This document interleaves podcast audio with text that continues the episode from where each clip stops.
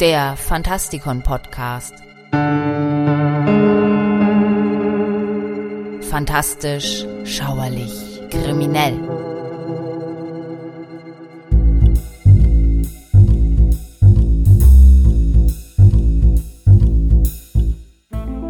Charlie Chaplin war auf eine Art und Weise berühmt, wie es noch niemand zuvor war. Wahrscheinlich war seitdem niemand wieder jemals so berühmt.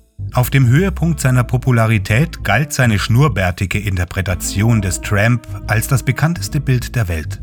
Sein Name stand an erster Stelle in den Diskussionen über das gerade aufkommende neue Medium Film als populäre Unterhaltung und in seiner Verteidigung als eigenständige Kunstform. Eine kulturelle Position, die danach nur noch von den Beatles eingenommen wurde, deren eigene, die Popkultur bestimmende Ära der Chaplins allerdings nie entsprach. Er kommt dem, was man unter dem universellen kulturellen Maßstab des 20. Jahrhunderts versteht, am nächsten. Und damit begrüße ich euch zu einer neuen Folge unserer Rubrik Helden, Versager und andere Ikonen.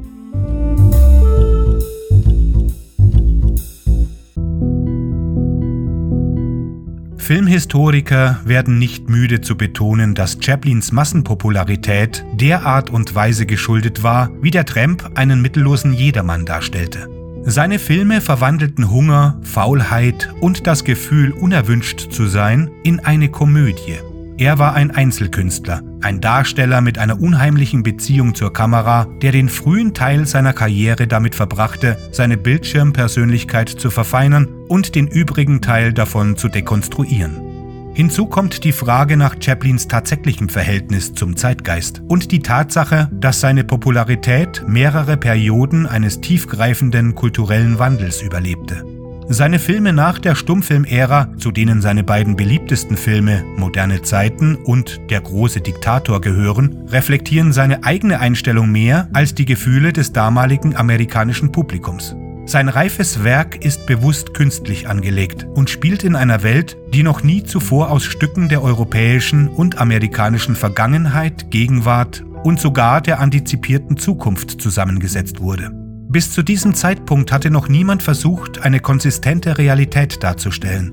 Mit seinen zarten Gesichtszügen und seinem sauberen Schnurrbart war der Tramp allerdings nie mit einem echten Landstreicher, Flüchtling oder Goldsucher zu vergleichen. Ist es denn wirklich so, dass nichts das tägliche Leben des Publikums besser widerspiegelt als die bittersüßen, episodisch aufgezeichneten, architektonischen Fantasien eines englischen Pazifisten? Die Antwort ist eine Kombination aus Ja und Nein. Der erste Film mit dem Tramp war Kid Auto Races at Venice, bekannt durch eine Vielzahl von alternativen Titeln, darunter Kids Autos Races, Kid Auto Races in Venice Beach und The Pest, deutscher Titel Seifenkistenrennen in Venice.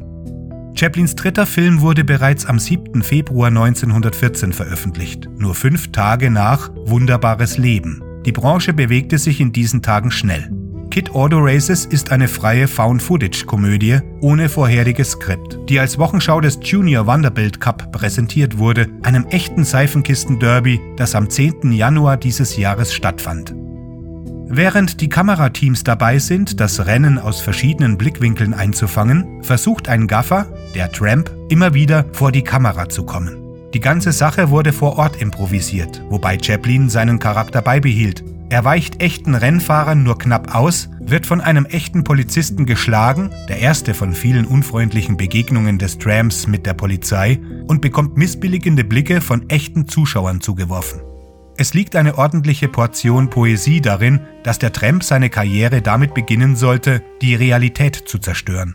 Er springt ungeschickt ins Bild, folgt der Kamera, während sie schwenkt und gibt immer wieder vor, nur beiläufig in die Szene zu wandern. Er fleht buchstäblich darum, gefilmt zu werden.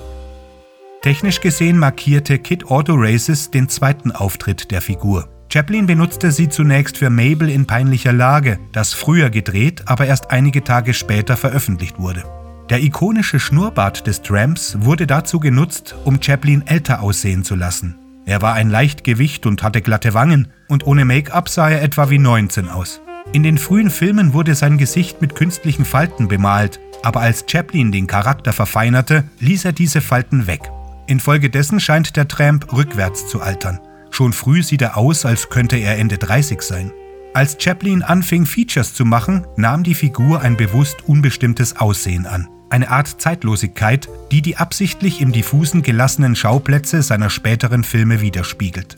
Es passt auch hervorragend zu Chaplins Verwendung von Kauderwelsch anstelle von Sprache in seinen ersten drei Filmen aus der Tonzeit. Das beginnt bei den Kazoos, die für die Darstellung anstelle von Stimmen in Lichter der Großstadt verwendet wurden, und reicht bis zu den gefälschten deutschen Reden in Der große Diktator, seinem ersten dialoglastigen Film.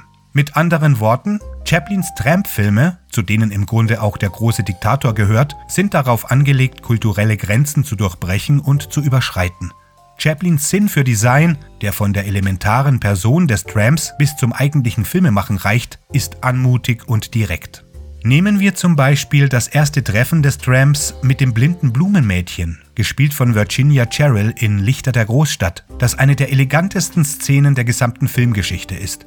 Der Tramp entdeckt einen Motorradkopf und kriecht durch ein geparktes Luxusauto, um auf der anderen Seite des Bürgersteigs wieder aufzutauchen.